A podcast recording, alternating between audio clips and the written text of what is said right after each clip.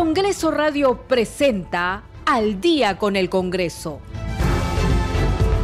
Una síntesis informativa del trabajo legislativo, de representación y de fiscalización del Parlamento Nacional. Una producción de la Oficina de Comunicaciones del Congreso de la República.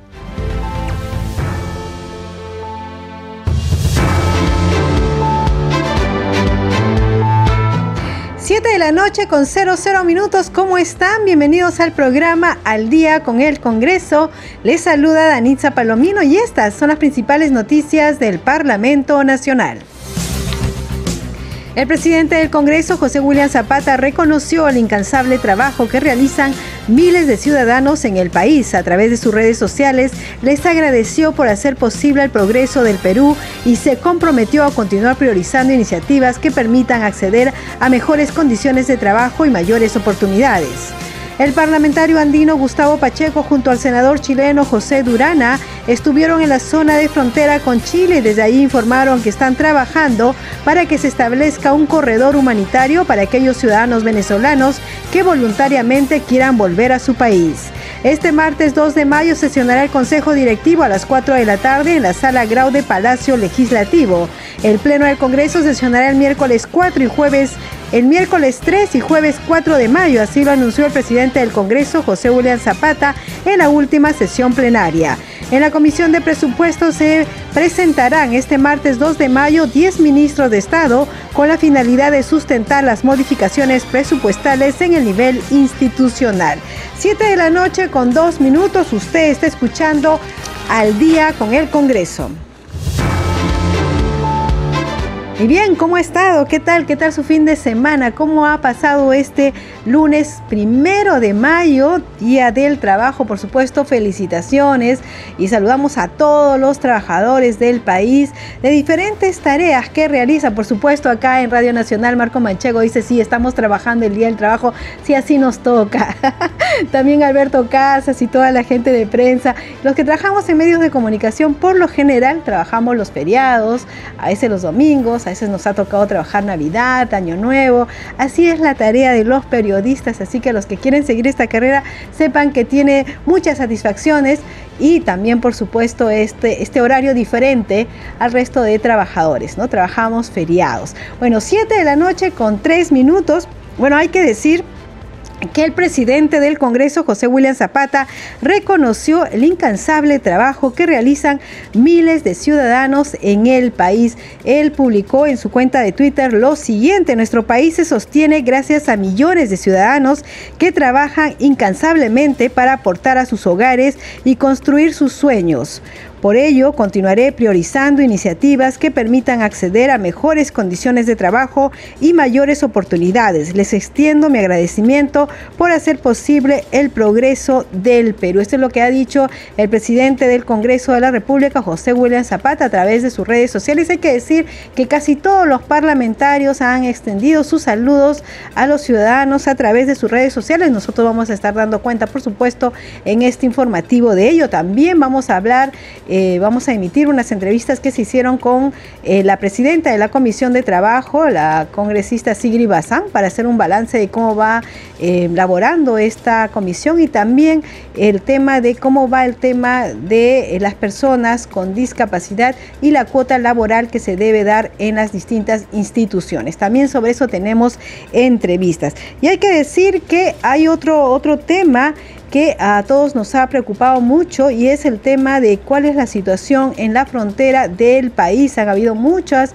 eh, expresiones de los parlamentarios en distintas tendencias, eh, pero hoy día hay que decir que ha estado aquí justamente en la frontera eh, con Chile, ha estado el parlamentario andino Gustavo Pacheco junto al senador chileno José Durana y ahí informaron que están trabajando para que se establezca un corredor humanitario para aquellos ciudadanos venezolanos que voluntariamente quieran regresar a su país. Vamos a escuchar sus declaraciones. Ciudadanos venezolanos que voluntariamente quieran retornar a su tierra.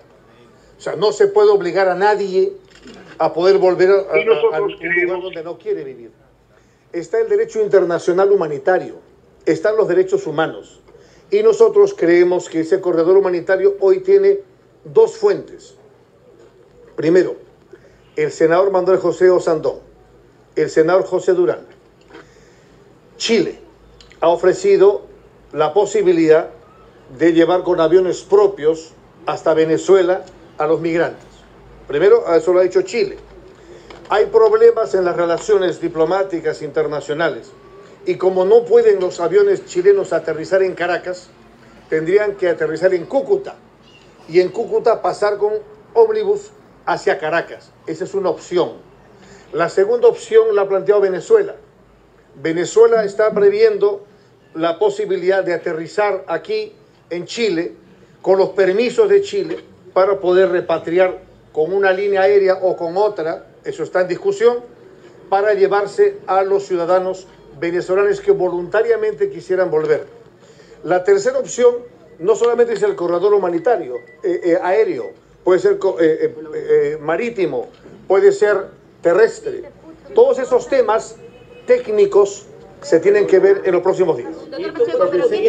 Lo que sí quisiera, destacar, sí, quisiera destacar que hoy día en terreno nos hemos dado cuenta que no solo son ciudadanos venezolanos, sino que además tenemos colombianos y tenemos personas haitianas, ecuatorianos.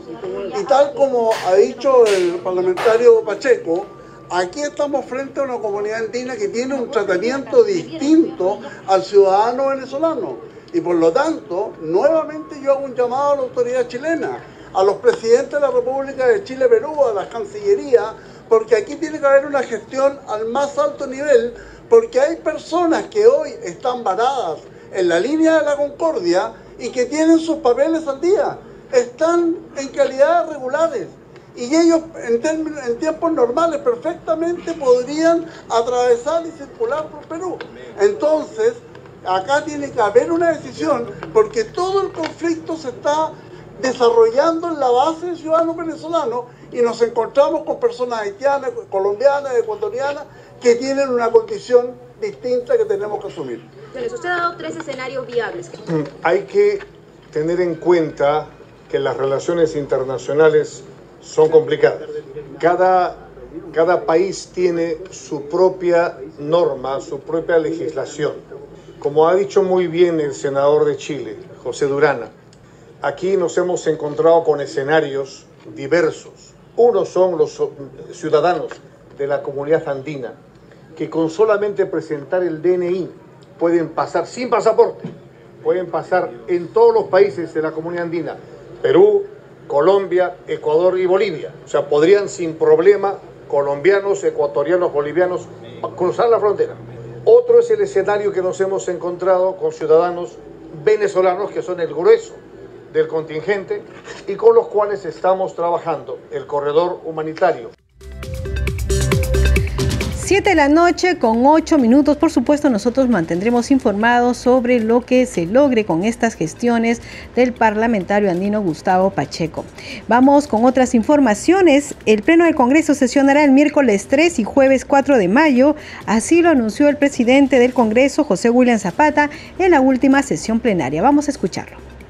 El próximo miércoles tendremos sesión de pleno de 15 horas a 19, de 3 a 7 de la noche. Esa es virtual, obviamente, porque hay comisiones. La de jueves sí es presencial y es a partir de las 9 de la mañana. Asimismo, el próximo jueves, que es día 4, vamos a tomar la fotografía del bicentenario. Para eso van a estar preparadas unas tarimas en la parte delantera, entonces es necesario que los señores congresistas vengan con la ropa, no, para la fotografía adecuada, con terno, para que nos vean dentro de 100 años con terno. Bien. 7 de la noche con 9 minutos y ahora vamos a emitir una entrevista. Quisiera nuestra compañera Perla Villanueva, la congresista Ruth Luque, sobre la cuota laboral para las personas con discapacidad. Esta iniciativa legislativa, que fue aprobada por amplia unanimidad en el Pleno, ha previsto tres cosas que son importantes. Uno, la generación del 10% en programas que tiene el Estado para garantizar el acceso laboral a las personas con discapacidad. Dos, dar mayores eh, condiciones para la fiscalización y cumplimiento de esta cuota laboral que, como se sabe, hay, son 3% en el Estado y 5% en el sector privado. Y finalmente, en el caso del sector privado, hacer que este porcentaje que ya existe establecido por ley sea por el número total de trabajadores. Incluso el caso de que una persona con discapacidad deje su puesto sea también ocupado por otra persona con discapacidad. Esos son los tres principales cambios que prevé. Esta autógrafa ya se ha suscrito, ha sido remitida al Poder Ejecutivo y esperamos que el Ejecutivo no lo observe porque creemos que actualmente la tasa de ocupación laboral que tiene las personas con discapacidad es altísima. De hecho, estas iniciativas han sido producto de varios talleres que se tuvo con organizaciones de personas de discapacidad, en el caso de mi región, y creo que para su cumplimiento necesitamos pues una iniciativa mucho más concreta para asegurar el derecho al trabajo, en un contexto en el cual donde vemos que la eh, incluir laboralmente este sector se hace torna mucho más complejo. Así es, congresista. Y esto porque, eh, según tenemos información que el CONADIS, en una fiscalización realizada el año pasado, había revelado que la mayoría de entidades estatales, pero también del sector privado, no cumplía con esta cuota establecida para poder brindar facilidades de empleo y tal y como es su derecho también a las personas con discapacidad. Usted hablaba de que esta nueva norma permite una fiscalización. ¿De qué manera se estaría dando? Sí, lo que tú mencionas es cierto, en el sector laboral tampoco se cumple, de hecho si uno revisa los gobiernos locales y bueno, visita, ¿no es cierto?, hace una visita de fiscalización, eso no se cumple. ¿De qué manera? Uno se está incorporando eh, por ejemplo, la obligatoriedad de que se informe al Congreso de la República y a la Comisión de Trabajo es, cuánto se cumple de esta cuota cada año. Y tú sabes muy bien que el hecho de que un funcionario o una entidad no cumpla, eso amerita una responsabilidad tanto de nivel administrativo y tanto también a nivel político, ¿no es cierto? Y eso incluso puede conllevar a un tema penal, porque sería la omisión de funciones o el incumplimiento de disposiciones legales expresas. Entonces, eso es algo que eh, se, está, se ha dejado de manera expresa en esta nueva fórmula y esperamos con eso pues contribuir a un cumplimiento más estricto de lo que ya la ley hace mucho tiempo dice, que es otorgar puestos para las personas con discapacidad. ¿A quién le correspondería este trabajo de fiscalización según la norma aprobada, congresista? ¿A la SUNAFIL o de repente a Servir? Sí, en el caso de SUNAFIL, digamos, es quien fiscaliza en el ámbito laboral este, se ha incorporado también a CONADIS, que hay que mencionarlo que CONADIS es una entidad que no tiene mayor eh, mayores facultades para sancionar. En la fórmula que se ha propuesto y en el texto final se ha incorporado a CONADIS, para que CONADIS también tenga la información y tenga un nivel de participación en este tema. Y este creo que es algo que me parece muy bien que se haya aprobado, que haya recibido el consenso amplio y veremos qué dice el Ejecutivo ahora que tiene el autógrafo en su poder. Usted destacaba también durante la firma, la ceremonia de la firma de esta autógrafa, que es importante porque ahora, luego de esta fiscalización, y lo acaba de mencionar usted, esto también se va a hacer público a través de informes a las instancias correspondientes y va a quedar de manera accesible a que todos podamos conocer quiénes verdaderamente cumplen con otorgar empleo o brindar las facilidades para que puedan emplearse este sector de la población. Sí, eso es importante, ¿no? No solamente en términos numéricos, sino también que empezar a comprender, eh, Perla, cuáles son las limitaciones que hacen que no se cumpla. Porque una cosa es el, el acceso laboral a personas con discapacidad en la zona urbana y otra cosa también es el acceso laboral en las zonas rurales.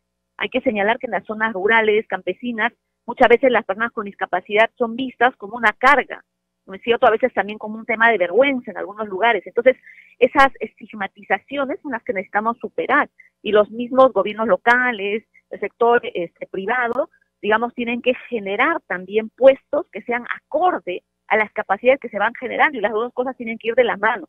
Así como generamos puestos, tienen que ir fomentándose y fortaleciéndose capacidades que la ley ya lo establece, pero hay que reforzar esa parte para que pues las personas puedan acceder de distinta manera a puestos o ocupaciones que como ellos mismos lo han dicho, digamos, tener una discapacidad no es una limitación.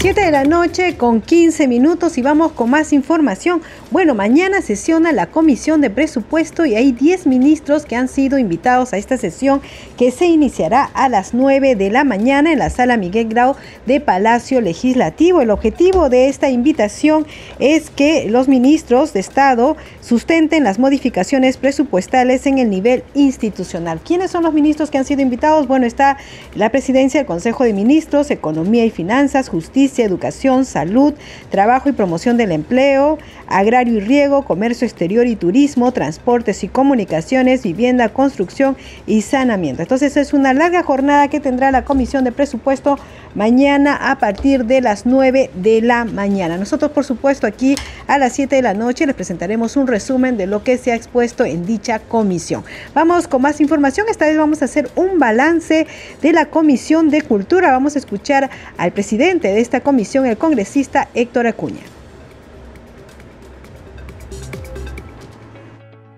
Vamos a dar cuenta, seguro que en julio del presente año, que es una comisión muy distinta.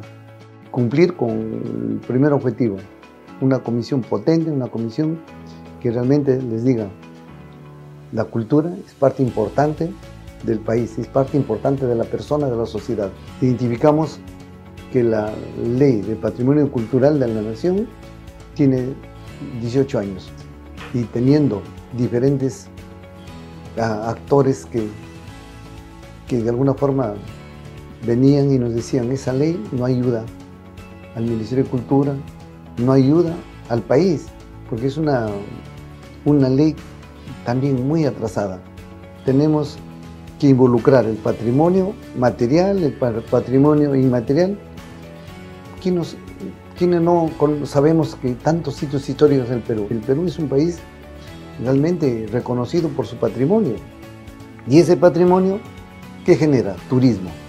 El turismo que genera impuestos, recursos. También tenemos que ir más allá, ¿no? Tenemos costumbres, tenemos tradiciones, como es la música, la danza, como es el arte, también ponerlo en valor.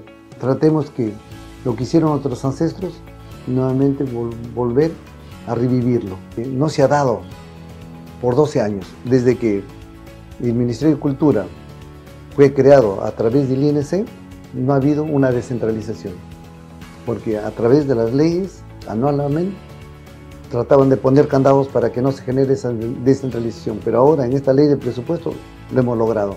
Increíblemente, ahora nos falta coordinar, nos falta articular con los gobiernos regionales, con los gobiernos locales. Comisión de Cultura y Patrimonio Cultural, hacemos leyes para ti. El Congreso hace leyes para ti. 7 de la noche con 18 minutos y la verdad es que estos feriados largos eh, facilitan mucho el turismo interno, ¿no? Yo he visto, supongo ustedes también, a través de las redes sociales, incluso de los amigos más cercanos que publican en sus eh, eh, Facebook, Twitter, en fin, las fotografías de los lugares que van visitando, ¿no? Como han sido varios días, han estado en el interior del país, este, disfrutando no solo del paisaje, sino también de la comida, en fin, qué bueno, qué bueno por el turismo interno. 7 de la noche con 18 minutos y en el Pleno del Congreso se autorizó, eh, se aprobó un proyecto de ley que autoriza notarialmente el viaje de menores de edad. Vamos con este informe. El Pleno del Congreso aprobó por una amplia mayoría el proyecto para incorporar autorización notarial de viaje de menor de edad en caso de enfermedad, estudios o diferentes. Es así como el presidente de la Comisión de Justicia, Américo Gonza, señaló la finalidad de dicha propuesta. El objetivo es modificar el artículo 111 de la ley 27337 que aprueba el nuevo Código de los Niños y Adolescentes con la finalidad de incorporar la autorización notarial, el permiso por uno de los padres cuando el menor requiera un tratamiento médico y cuando tenga que estudiar fuera del territorio nacional. Asimismo, la titular de la Comisión de Mujer, Lucinda Vázquez Vela, recalcó que dicha propuesta recibió la opinión favorable del Ministerio de su sector, Poder Judicial y Defensoría del Pueblo. El proyecto normativo encuentra debido sustento y está alienado con el principio del interés superior del niño y las normas nacionales e internacionales que protegen y garantizan la protección especial al niño, niña y adolescente, que por su propia condición se considera poblaciones vulnerables. Seguidamente, la autora del proyecto, Jessica Córdoba Lobatón, mencionó que su propuesta es viable y solicitó el apoyo correspondiente de sus colegas congresistas. Es muy importante para nuestros niños y adolescentes porque atenderá la legítima necesidad de salvar vidas y promover el desarrollo integral del niño y adolescente. Cabe resaltar que dicha propuesta fue aprobada con 92 votos a favor y fue exonerada de segunda votación. 7 de la noche con 20 minutos usted está escuchando al día con el Congreso y ahora vamos a nuestra secuencia de redes sociales. Tenemos información con nuestra compañera Perla Villanueva. Adelante Perla. Danitza, muchas gracias, buenas noches. Empezamos con nuestra secuencia Congreso en redes, compartiendo la publicación del Congreso del Perú en el Twitter. Y es sobre el Día del Trabajador. Precisamente está utilizando el hashtag Día del Trabajador y dice, desde el Congreso reafirmamos el compromiso de defender a la clase trabajadora del país. También utiliza el hashtag 1 de mayo. Vamos con más saludos por el Día del Trabajo. Hoy en nuestro país tenemos la publicación de la congresista Flor Pablo Medina, quien expresa lo siguiente en su publicación. Vengo de una familia trabajadora, mi papá fue obrero de metal mecánica toda su vida y mi mamá vendedora en un mercadito en Caraballo. Mi homenaje a todos los hombres y mujeres que trabajan día a día porque sueñan con un futuro mejor para ellos y sus familias. Tenemos también, Danitza, a continuación la publicación del congresista Carlos Enrique Alba Rojas, quien también envía su saludo a todos los ciudadanos en este Día del Trabajador. Quiero enviar un saludo especial a todos aquellos que día a día se esfuerzan por construir un futuro mejor para ellos y sus familias. Su trabajo y dedicación son la base de nuestra economía y sociedad y merecen todo nuestro respeto y agradecimiento. Como congresista, trabajaré incansablemente para crear oportunidades de empleo y mejorar las condiciones laborales de todos los trabajadores y trabajadoras del país. Feliz Día del Trabajador. También utiliza el hashtag Día del Trabajador y comparte imágenes de peruanos realizando distintas actividades laborales. Por último, Danitza, la publicación de la congresista Jessica Córdoba Lobatón, quien también envía un saludo por el Día del Trabajo. Saludo a todos los trabajadores peruanos que con su esfuerzo y dedicación han construido nuestra patria. En esta fecha reafirmo mi compromiso de seguir luchando por la reivindicación y fortalecimiento de sus derechos laborales. Hashtag Feliz Día del Trabajador. Y desde aquí, Danisa, desde Congreso Radio, también un saludo para todos ustedes, para ti en especial, en este Día del Trabajo y para todos nuestros oyentes, por supuesto. Buenas noches, Danitza. Adelante contigo en Mesa de Conducción. Muchas gracias Perla, muchas gracias por los saludos y por supuesto reiteramos los saludos a todos los oyentes de Radio Nacional y también a los que nos están siguiendo por YouTube en Nacional. Bien, vamos con otra información. En entrevista para Congreso Radio, la presidenta de la Comisión de Salud, la congresista Edith Julón, dijo que en la audiencia pública denominada Semana de la Vacunación de las Américas participaron diversos especialistas quienes impulsaron la semana de vacunación. Vamos a escuchar la entrevista y hemos tenido la presencia de expositores muy importantes desde Argentina, de la Universidad de Buenos Aires, la, la doctora María Elena, hemos tenido también la presencia de la ministra, quienes ellos están impulsando esta semana de vacunación y nosotros como Comisión de Salud ahora también hemos tenido la presencia de MINSA y de Salud y hemos coordinado todo este sistema que se dé y llamamos a toda la población que asista a vacunarse. Ajá. ¿Y cómo va con esta vacunación de la COVID? ¿Se sigue dando? ¿Qué, ¿Cuáles son los puntos más importantes de, que ha manifestado la, la ministra? La ministra menciona que todavía el COVID existe. Ahora hemos tenido la presencia, como le menciono, de los vacunadores, quienes ellos han tenido este, la primera, segunda, tercera cuarta y la bivalente también porque hay pacientes que se han quedado en la segunda dosis y ahora ellos han asistido y gracias a Dios ha habido buena presencia de la población. ¿Hay otra también vacuna que están contra otras enfermedades? Sí, han este del hepatitis, también este, hemos tenido influenza, hepatitis y también hacemos neumococo y también hacemos también un llamado al MISA para que se despliegue a las zonas norte del país porque ahora ha aumentado el dengue y eso es muy preocupante en Lambayeque, Piura, La Libertad, Tumbes y también en Cajamarca, en varios distritos. En relación a su trabajo parlamentario, usted presidente de la Comisión de Salud, cuéntenos eh, qué tienen agenda para la próxima sesión de la Como usted este, vio aquí al, personal de salud CLAS, el año pasado ellos quedaron excluidos de su nombramiento. Son pocos, son 780, 800 personales que han quedado excluidos y ellos ahora claman justicia para que muy pronto sean nombrados en agenda. La próxima semana estamos este, acordando dictaminar este proyecto muy importante y también hacer un llamado a la Comisión de Presupuesto, ya que la Comisión de Presupuesto es la comisión principal dictaminadora, para que también pongan en agenda y ambas comisiones llevar al Pleno este proyecto para que sea debatido. ¿Se acercan algunas sesiones descentralizadas de la comisión? Sí, vamos a tener una sesión descentralizada en Amazonas y Ancash próximamente en coordinación con los titulares de la Comisión de Salud. El 15, de 15 a 16 de mayo aproximadamente es una fecha tentativa para y este, sesionar en Amazon. 7 de la noche con 26 minutos vamos a ir a una pausa, pero hay que decirles que regresando durante la segunda media hora vamos a emitir un podcast, un podcast especial sobre esta iniciativa eh, legislativa que propone que se le entregue armas no letales a los serenos. Es un podcast narrativo que estoy segura eh, le va a ser muy interesante. 7 de la noche con 26 minutos, pausa y regresamos.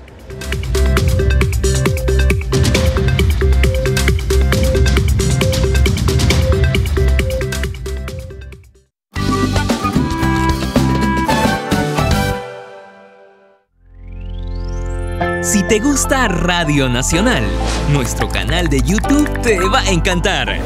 Búscanos en YouTube como Radio Nacional. Suscríbete a nuestro canal y no te pierdas nuestras transmisiones en vivo, contenidos especiales y pura cultura peruana. Descubre y disfruta el YouTube de Radio Nacional. Zapa Perú marcacherej amoyonewa. Kawkimas hakasi hallukamarihama utjasi, ukat ukaj yaqasiñapawa. Yaqapanakan taqpachanej hanipi kipk ya yaqepanrak mayak amuyupqaraktan.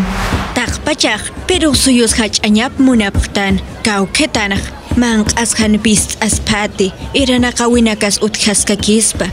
Kawketan wilamasisak sumak utjasepana, ukats takpachasaj nairaru mistzupqañasa hallukau mayachapqchituqa sapanakasaj haniw ateptante ansastaqpachasaj som nairaru mistzupqañasawa q'alpachataq yanapisiñani walisipkañaniwa Por un Perú unido Radio Nacional En Santo Tomás, la tierra de los corilazos. Escucha Nacional 100.5 FM. Nacional.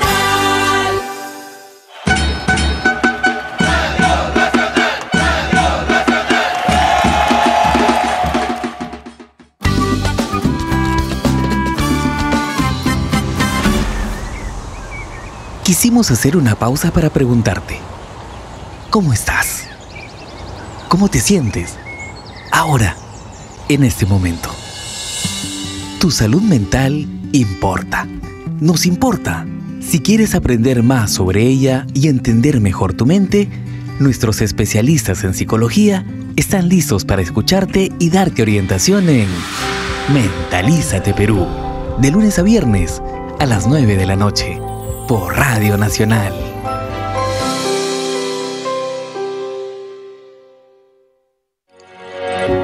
¿Quieres comunicarte con Nacional para alertarnos de alguna noticia o hacer una denuncia? Entonces, apunta nuestro WhatsApp. 988-720-137. 988-720-137. El WhatsApp de Nacional. La forma más rápida y sencilla de contactarte con nosotros.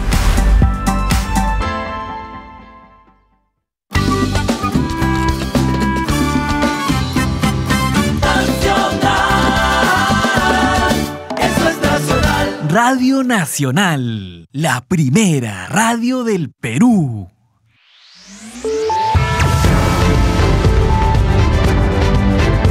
Continuamos en Al día con el Congreso.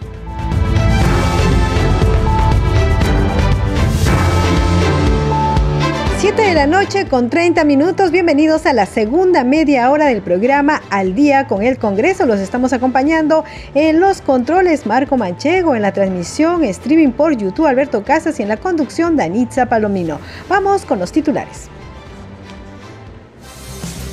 El presidente del Congreso, José William Zapata, reconoció el incansable trabajo que realizan miles de ciudadanos en el país. A través de sus redes sociales agradeció por hacer posible el progreso del Perú y se comprometió a continuar priorizando iniciativas que permitan acceder a mejores condiciones de trabajo y mayores oportunidades. El parlamentario andino Gustavo Pacheco junto al senador chileno José Durana estuvieron en la zona de frontera con Chile y desde ahí informaron que están trabajando para que se establezca un corredor humanitario para aquellos ciudadanos venezolanos venezolanos que voluntariamente quieran volver a su país. Este martes 2 de mayo sesionará el Consejo Directivo a las 4 de la tarde en la Sala Grau de Palacio Legislativo. El Pleno del Congreso sesionará el miércoles 3 y el jueves 4 de mayo, así lo anunció el presidente del Congreso, José William Zapata, en la última sesión plenaria. En la Comisión de Presupuestos se presentarán este martes 2 de mayo 10 ministros de Estado con la finalidad de sustentar las modificaciones presupuestales en el nivel institucional. 7 de la noche con 31 minutos. Usted está escuchando al día con el Congreso. Y bien, hay que decir que el, Congreso de la República ha dispuesto la restauración y puesta en valor del Museo del Congreso y de la Inquisición. Al respecto, el Congreso ha emitido un comunicado que, bueno, pueden leerlo los que nos están siguiendo por YouTube y los que están en, en la sintonía de la radio, les vamos a leer. El Museo del Congreso y la Inquisición, ubicado en el Girón Junín frente a la Plaza Bolívar, fue la primera sede del Senado al inicio de nuestra era republicana durante el virreinato este fue el lugar donde se estableció el Tribunal del Santo Oficio.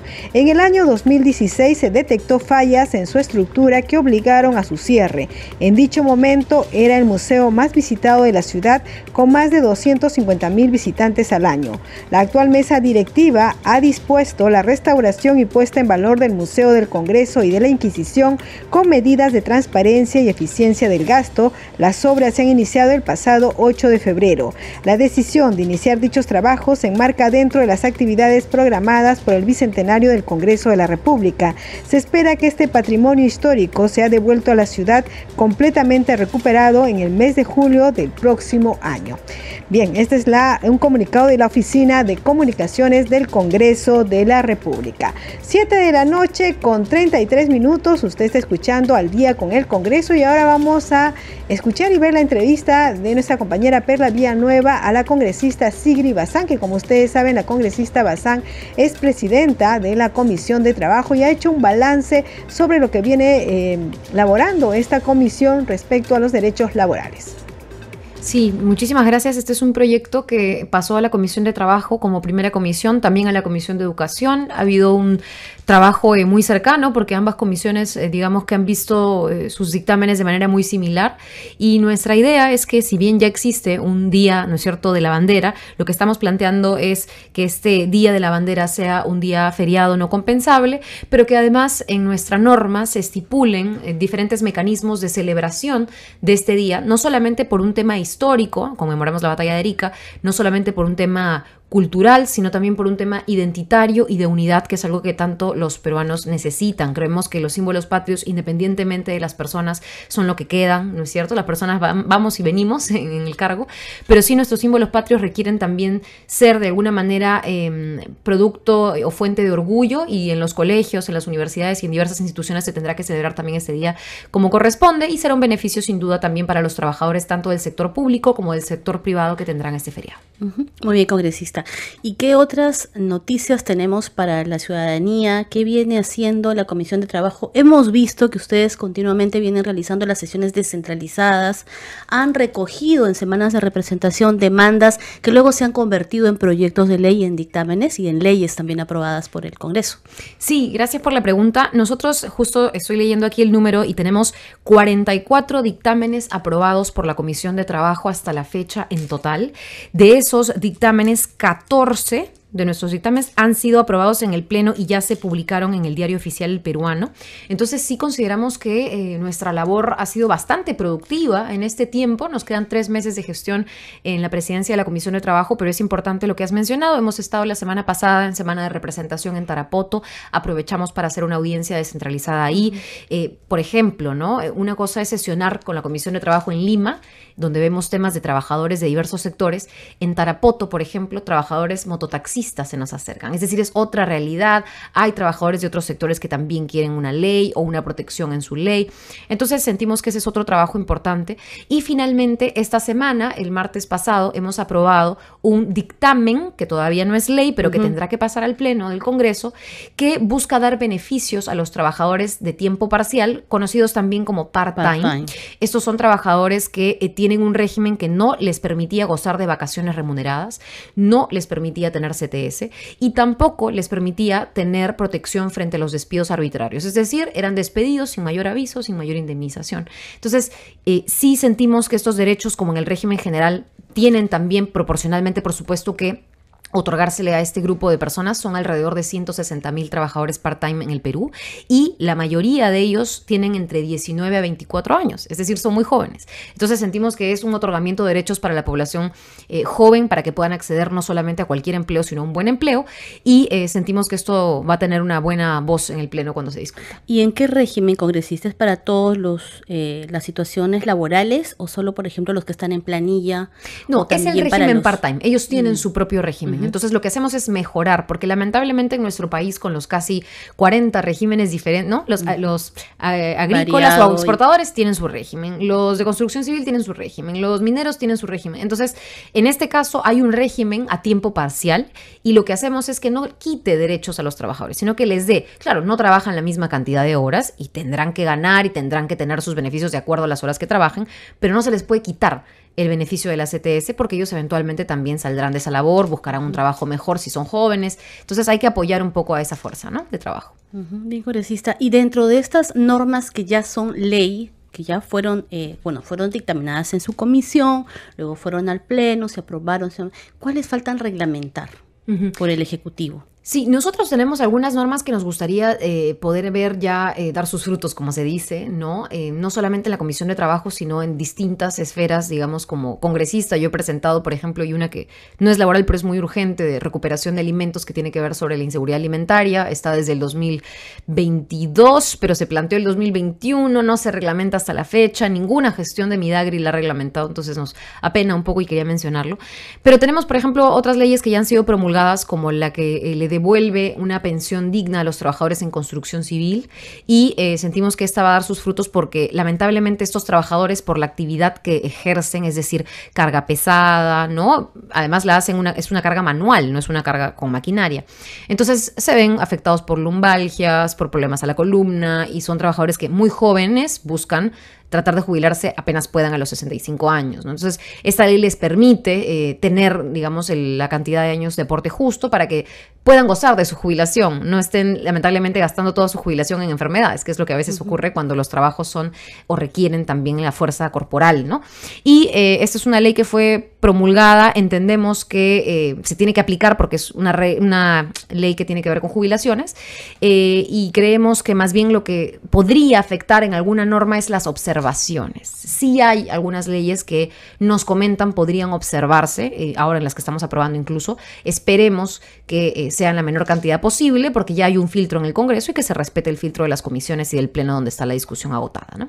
Claro. ¿Y cuál sería un poco la reflexión para este, este Día del, del Trabajador? ¿no? Estamos Sí, bueno, nosotros hemos planteado esta ley, que ya es ley de la jubilación de los trabajadores en construcción civil, pero por ejemplo ahora estamos peleando por una buena reforma del sistema de pensiones 7 de la noche con 39 minutos. Usted está escuchando al día con el Congreso a través de Radio Nacional. También estamos en YouTube y vamos a ir ahora con el balance de la Comisión de Defensa.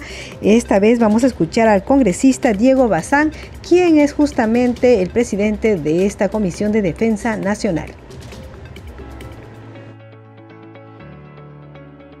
Desde la Comisión de Defensa hemos dictaminado varios proyectos de ley que tienen que ver con seguridad ciudadana. Hay una gran preocupación de la población por el tema del uso de las motos lineales para algunos actos delincuenciales. En ese sentido, eh, tenemos ya un eh, dictamen que va a entrar a debate en la comisión. Tenemos ya dictaminado el proyecto para el uso de las armas no letales por parte de los serenazgos a lo que ellos venían reclamando hace mucho tiempo. Además, muy importante para el fortalecimiento de una institución que es el rector en seguridad ciudadana como es la Policía Nacional del Perú, el proyecto que eh, permite que el comandante general no sea removido durante dos años.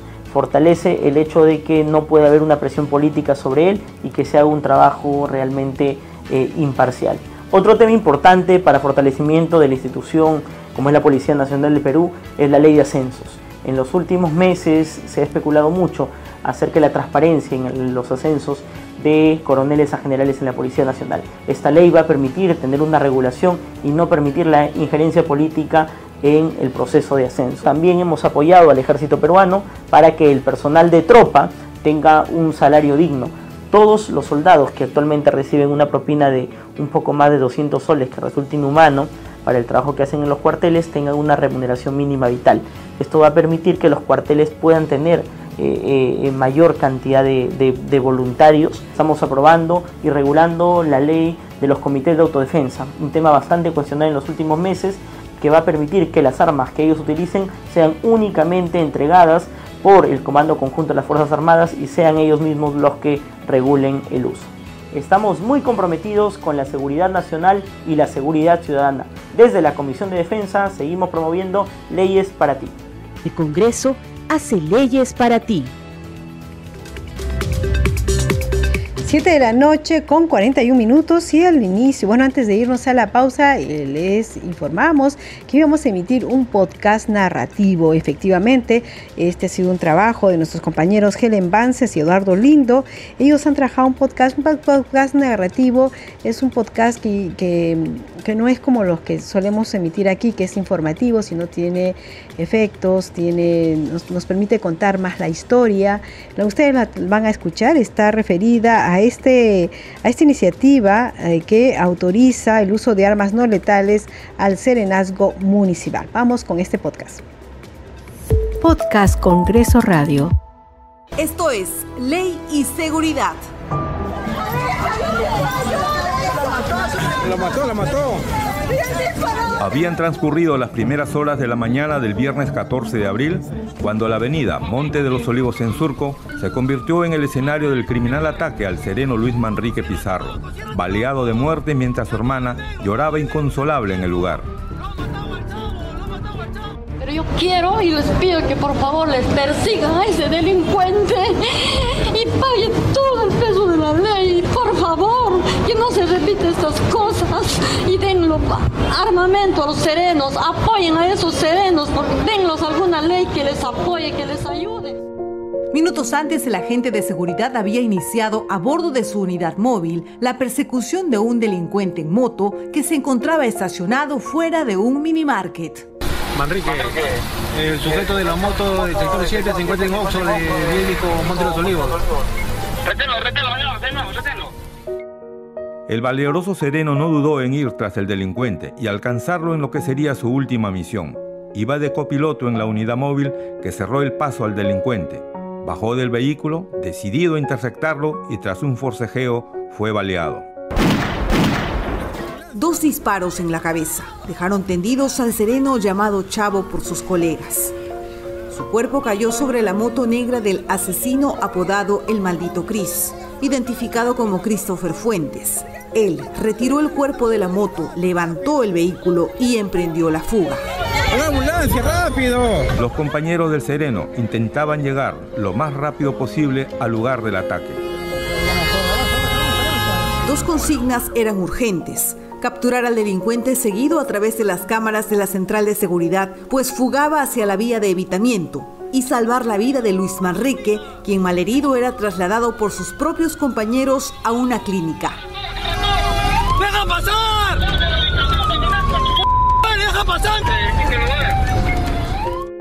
Luis Manrique era sereno de Surco hacía más de 20 años. Su caso ha estremecido a la ciudadanía. Muestra la impotencia de los alcaldes, especialmente la de Carlos Bruz, alcalde de Surco, distrito, donde balearon al sereno. Hasta aquí hemos llegado los alcaldes, ya más no podemos hacer. Y no vamos a seguir poniendo en riesgo la vida de serenos que salen a pelear con sus manos contra delincuentes que tienen pistola. Así que a los señores del gobierno les digo, promulguen esa ley de una vez, déjenos tener armas no letales. Carlos Bruce pidió que el Poder Ejecutivo promulgue la ley recientemente aprobada por el Congreso, que propone el uso de armas no letales para los serenos en su lucha contra la delincuencia. Ha sido aprobado en primera votación el texto sustitutorio de la Comisión de Defensa que modifica la Ley 31297, Ley del Servicio de Serenazgo Municipal que autoriza el uso de armas no letales. El proyecto de ley busca que los serenos cuenten con equipamiento de grilletes, bastón tonfa, escopeta con perdigones de goma, aerosoles de gas pimienta y chalecos antibalas. La propuesta va acompañada de una capacitación entre instituciones para que los serenos sean preparados en escuelas técnicos superiores y aprendan el uso de armas no letales y las utilicen con responsabilidad. El presidente del Congreso espera que pronto esta ley sea promulgada por la presidenta Dina Boluarte. Este hecho tan lamentable también debe servir para valorar al sereno. La tarea que hace el sereno es es eh, en provecho de la ciudadanía, es, muy buena, complementa a la policía. La ley ya salió del Congreso, es, debe estar siendo reglamentada y en cuanto la reglamente ya va a ser publicada en el peruano y eso comienza a funcionar. El tema ha servido para abrir el debate y pensar en crear una escuela de formación para los serenos. Para eso es necesario sí tener una escuela, pero una escuela que tenga presupuesto, que tenga un plan curricular, que tenga sílabos para las asignaturas, que tengan entrenamiento y que, que se profesionalicen, un plan de carrera sereno. Esa ya es una tarea de Estado, una tarea que parte principalmente por el Ejecutivo. Bien, congresista, con respecto a este caso, ha generado bastante indignación este sereno que ha fallecido en manos del delincuente. ¿Cuál es la, apreciación que tiene usted? El congresista Alfredo Azurín, policía en retiro y presidente de la Comisión de Seguridad Ciudadana, reforzó la idea de crear una escuela para serenos. Lo que ya tienen que tomar más de, ponderancia son los este, alcaldes y no sus gerentes municipales de seguridad. Ellos tienen que cabezar la lucha y enfocarse, preparar conjuntamente con la, con la policía, con los comisarios. En la comisaría hay buenos elementos que pueden preparar a el congresista, por su experiencia como policía, resaltó la importancia de la preparación no solo de armas no letales, sino también en defensa personal. Entrenarnos en defensa personal, no solamente, todos dicen que simplemente son, por ahí escuché a un este, alcalde y también a un, creo que al ministro dice que ellos solamente eh, están para eh, cuestiones administrativas del municipio, pero si están involucrados en la lucha contra la inseguridad, tienen que estar preparados para cualquier contingencia, como cualquier ciudadano, y, los cerebros tienen que estar preparados físicamente y también en defensa personal para poder actuar. La hermana del asesinado Sereno también se sumó a la demanda de pronta promulgación de la ley sobre el uso de armas no letales. Pero yo quiero y les pido que por favor les persigan a ese delincuente y pague todo el peso de la ley. Por favor, que no se repita estas cosas y denlo armamento a los serenos, apoyen a esos serenos, denlos alguna ley que les apoye, que les ayude. Pero nosotros nos preguntamos, ¿hubiera sido útil que Luis el Sereno haya contado en ese momento con un arma no letal? ¿Correspondería utilizarlo en ese momento frente a un delincuente armado con pistola? El congresista Surín nos responde. El uso de armas no letales no significa que el, sereno va a usar un arma eh, no letal contra un delincuente que usa un arma letal. Eso sería descabellado. Ese arma no letal que va a usar el sereno tiene que hacer de una forma muy racional, bajo una preparación por parte de la policía. Obviamente él no va a usar de su contra una, un delincuente que tiene un arma de fuego. Entonces eso tiene que ser de una manera tan progresiva y tan, digamos, eh, preparada para poder usar en el momento adecuado y de la forma, y de la forma correcta. Bueno, en mi opinión como policía, eh, cuando uno ve una intervención primero tiene que observar bien y siempre mantener la, la cautela, mirar para todos lados y saber intervenir, pero no directamente. Yo entiendo que el señor tiene mucha experiencia, pero justamente uno tiene que saber en esos momentos, saber, este, digamos, en cuestión de segundos, saber, este, digamos, observar y tomar una decisión. El congresista Alfredo Azurín, así como el presidente del Congreso, esperan que esta ley se promulgue y se dé paso a una capacitación eficiente a los serenos que velan por la seguridad de los vecinos y también evitan los robos y asaltos al paso. El ministro del Interior aseguró que atrapar al asesino de negro es una prioridad. Que nuestra policía viene trabajando incansablemente para poder capturar a este homicida proyectos del Congreso que buscan tu seguridad en las calles. 7 de la noche con 50 minutos, sin duda, y nuestros compañeros Helen Banzas y Eduardo Lindo tocan un tema muy preocupante, que es el de la seguridad ciudadana en el país. Nosotros eh, damos nuestro pésame a los familiares Luis Manrique Pizarro, este sereno de Surco que murió de esta manera eh, justo esperemos que em, se atrape al asesino, ¿no? Este, se sabe, se, hace llamar el maldito Cris, este, realmente es terrible el nombre que tiene. Ojalá lo atrapen y no, no quede impune este, este crimen, ¿no? 7 de la noche con 51 minutos y ya vamos con otros temas. Esta vez vamos a dar cuenta sobre las leyes que se están generando desde el Congreso de la República en nuestra secuencia Leyes para ti. Durante mucho tiempo, los auxiliares de educación como tú no estuvieron incluidos dentro de la comunidad educativa, a pesar de ser parte importante en la educación de millones de estudiantes peruanos. Desde el Congreso de la República se ha aprobado la Ley 31.390 con el fin de reconocerte como parte de la comunidad de educación. Esta iniciativa te beneficia así como a otros 23.000 auxiliares a nivel nacional, para así incluirlos en la formulación y en otros puntos en los que tu presencia es necesaria para la ejecución del proyecto educativo.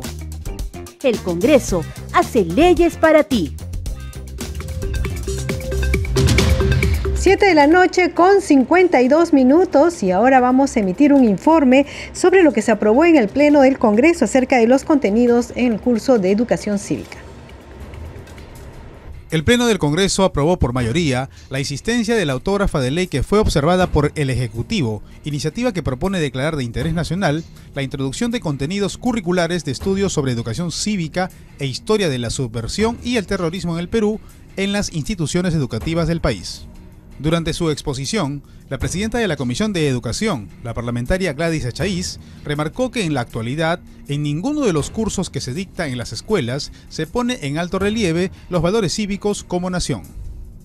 Que para nada contiene los valores cívicos, la información siquiera de nuestra constitución en lo básico y elemental, que puedan reforzar lo que anteriormente decíamos, el amor a la patria, nuestra identificación nacional, el conocer la necesidad, el derecho, el deber ciudadano de la defensa de nuestra soberanía y por lo menos tener ese amor incluso a nuestros símbolos patrios para que no se dé lo que ocurrió en Desaguadero, donde agraviaron a la bandera nacional.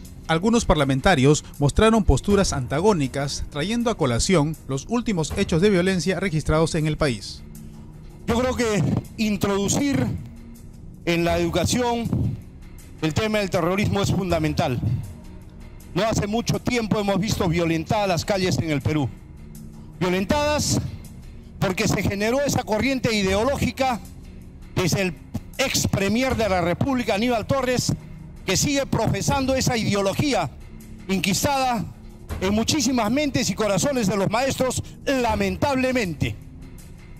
Abimael Guzmán lo dijo claramente, de nada, nada ganan teniéndome preso mientras esa semilla de mi ideología vaya ya germinándose en muchas mentes de muchísimos maestros. Finalmente, con 69 votos a favor, 23 en contra y 3 abstenciones, se aprobó por insistencia la referida propuesta que no requiere ser ratificada en una segunda votación. 7 de la noche con 54 minutos nos vamos con los titulares. El presidente del Congreso, José William Zapata, reconoció el incansable trabajo que realizan miles de ciudadanos en el país a través de sus redes sociales, les agradeció por hacer posible el progreso del Perú y se comprometió a continuar priorizando iniciativas que permitan acceder a mejores condiciones de trabajo y mayores oportunidades. El parlamentario andino Gustavo Pacheco junto al senador chileno José Durana estuvieron en la zona de frontera con Chile y desde ahí informaron que están trabajando para que se establezca un corredor humanitario para aquellos ciudadanos venezolanos que voluntariamente quieran volver a su país. Este martes 2 de mayo sesionará el Consejo Directivo a las 4 de la tarde en la Sala Grau de Palacio Legislativo. El Pleno del Congreso sesionará el miércoles 3 y el jueves 4 de mayo, así lo anunció el presidente del Congreso, José William Zapata, en la última sesión plenaria. En la Comisión de Presupuestos se presentarán este martes 2 de mayo 10 ministros de Estado con la finalidad de sustentar las modificaciones presupuestales en el nivel institucional. 7 de la noche con 55 minutos. Hasta aquí el programa Al Día con el Congreso. Como siempre le agradecemos a nombre de todo el equipo de Congreso Radio. Ya iniciamos un nuevo mes. Este mes, por supuesto, es un mes muy importante porque inicia con el Día del Trabajo, continúa con el Día de la Madre y termina con, con mi cumpleaños. es una broma. 7 de la noche con 56 minutos. Nos despedimos. Hasta mañana a las 7. Que tengan buenas noches.